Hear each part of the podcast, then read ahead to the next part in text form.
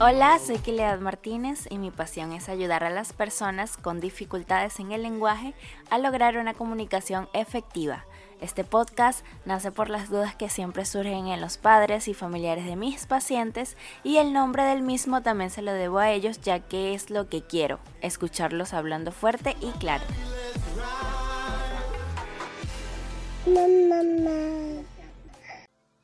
Hola a todos y bienvenidos a un episodio más. Hoy día nos acompaña Katherine Eximi. Ella es psicóloga clínica, quien se ha especializado en el área de el trastorno del espectro autista. ¿Okay? Entonces hablaremos un poco con Katherine acerca de este diagnóstico y estaremos respondiendo algunas dudas que nuestros escuchas nos han expuesto en nuestro Instagram. Recuerden que siempre pueden dejar sus dudas en esta red social y estaremos contestándolas lo más pronto posible. Dicho esto, empecemos. Catherine, ¿cuál es la preocupación más grande o más frecuente que los padres te expresan al afrontar este diagnóstico? Bueno, la preocupación más grande de los padres es saber si su hijo va a lograr un lenguaje verbal.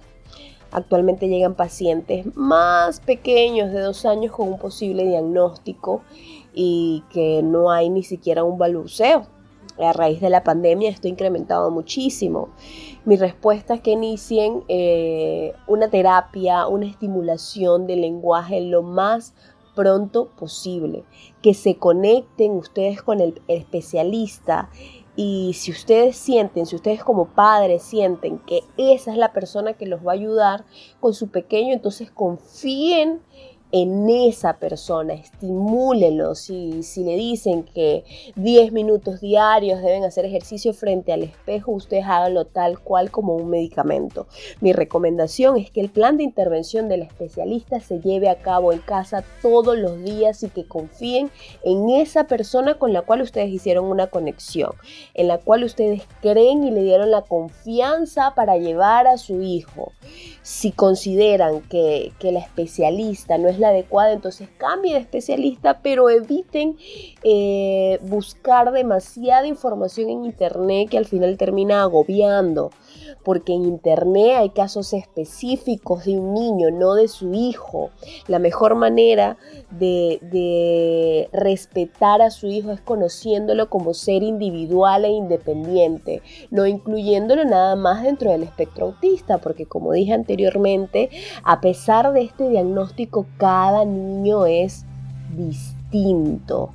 Eh, las habilidades que va adquiriendo van a ser distintas y si consideran que sí, quizás el proceso de su hijo es muy lento, que lleva 10 sesiones y no habla, vamos a ver entonces lo que sí ha logrado, de pronto fijar un poco más la mirada, empezó un balbuceo y forma parte de su proceso. Entonces la recomendación más grande es esa.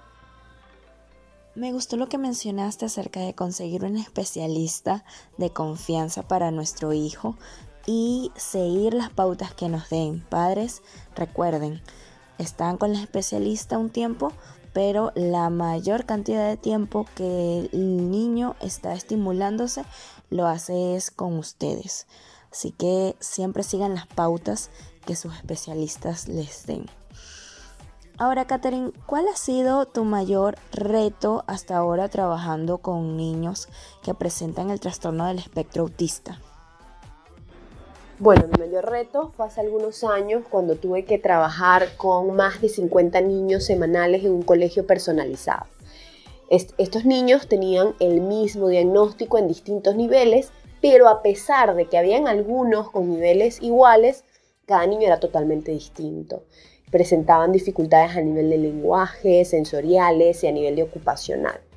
Entonces fue un reto grandísimo conocer a cada uno de ellos, elaborar un plan de intervención distinto y definitivamente en ese momento fue donde más me di cuenta que cada niño es totalmente distinto, que el diagnóstico no hace que sean iguales que tengan características similares en algunas áreas sí.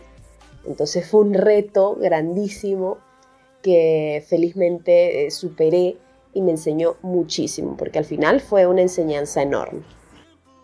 Es muy cierto, todos los niños son diferentes. Ahora, ¿cuál es la mejor experiencia que has experimentado durante la terapia? La mejor experiencia que he tenido definitivamente es vivenciar el cambio. Existen personas que no creen en los niños, ¿no? Hablo de maestras, niños que han asistido a otras especialistas, incluso padres o familiares que no creen en el niño. Yo sí, yo creo en que el niño va a poder lograr muchas cosas a través del lenguaje verbal eh, o no verbal. Entonces, vivenciar ese cambio eh, de un niño que se llegaba, que llegaba, se tabe, miraba al piso a las semanas, un niño que está interesado por juguetes, un niño que, que incrementa su pragmática, que, tiene una conexión conmigo, que me abraza, que me mira de manera constante, en ocasiones que se comunica, es la mejor experiencia y, realmente eh, es el mejor momento de la intervención. Tienes razón. A veces los cambios duran semanas, meses o años en aparecer pero cuando lo hacen es muy emocionante. Por último, Katherine, ¿qué le dirías a un profesional que está empezando a especializarse con este diagnóstico? Bueno, esta pregunta es bastante interesante. Eh, la voy a dividir en dos partes. La primera, eh, que es la preparación, y la segunda es la parte emocional. Cuando digo preparación, hago referencia a lo académico, que debe ser un especialista completo, que además de tener un estudio en el área del lenguaje, sería importante que tenga un conocimiento a nivel conductual, ya que estos pequeños en ocasiones, además del lenguaje, presentan otro tipo de dificultades. Entonces, lo, primero sería una preparación completa para brindarle la, mejor experiencia o una calidad de intervención.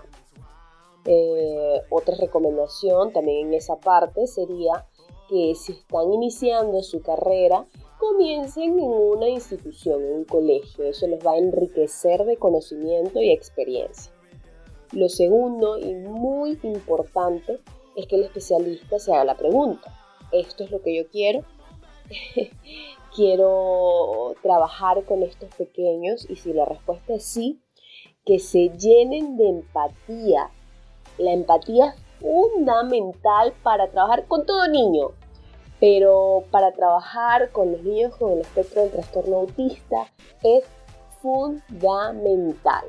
Si el niño está llorando en algún momento, que la terapeuta tenga la capacidad para sentir el dolor del niño y de esta manera hacer el mejor abordaje posible.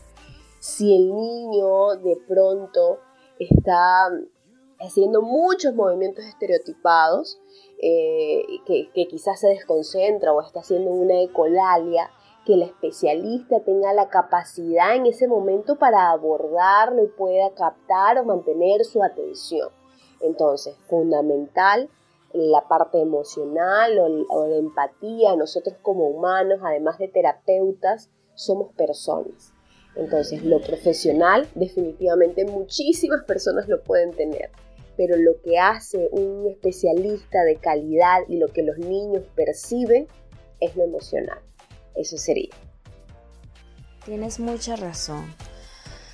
Debemos llenarnos de empatía y obviamente también de conocimiento para poder así entonces trabajar y lograr una evolución positiva en el paciente, no en este caso de estos nenes que tienen un diagnóstico tan difícil. Ahora, ¿qué le dirías a un padre que recién se entera de que su hijo tiene este diagnóstico? Queridos padres de familia, yo sé que no es fácil. Yo sé que al principio hay una negación. Yo sé que quizás es lo que no esperaban que fuera. Yo entiendo que posteriormente hay una culpa. Hoy les digo que no es su culpa que tienen la fuerza y la sabiduría para afrontar el proceso. Hoy les digo que ustedes pueden, que lo están haciendo muy bien, que su hijo es maravilloso y lo será en un futuro. Hoy les digo que con una intervención adecuada su hijo va a lograr una comunicación independientemente del nivel eh, de autismo en el que se encuentre. Hoy les digo que tengan fe, que tengan paciencia y que sepan que su hijo brilla con su propia luz. Hoy les digo si se puede y les agradezco a todos los padres que han puesto la confianza en mí, en ti, en Kiliat y todas las especialistas. Muchas de nosotras trabajamos con el corazón, con la conciencia, para dar lo mejor por sus pequeños que también forman parte de nuestras vidas. Muchas gracias por la invitación, Kiliat. Espero la información pueda ser de muchísima ayuda para todos aquellos padres que están iniciando eh, todo el proceso o que ya llevan tiempo en camino. Muchas gracias. Muchas gracias, Katherine, a ti por acompañarnos hoy en día. Como ya les mencioné antes, padres o escuchas, recuerden que pueden dejarnos algunas preguntas o algunas dudas en nuestras redes sociales. Estamos como Te Quiero Fuerte y Claro, tanto en Instagram como en Facebook. Gracias por acompañarnos un día más en este podcast y recuerden siempre que los quiero fuerte y claro.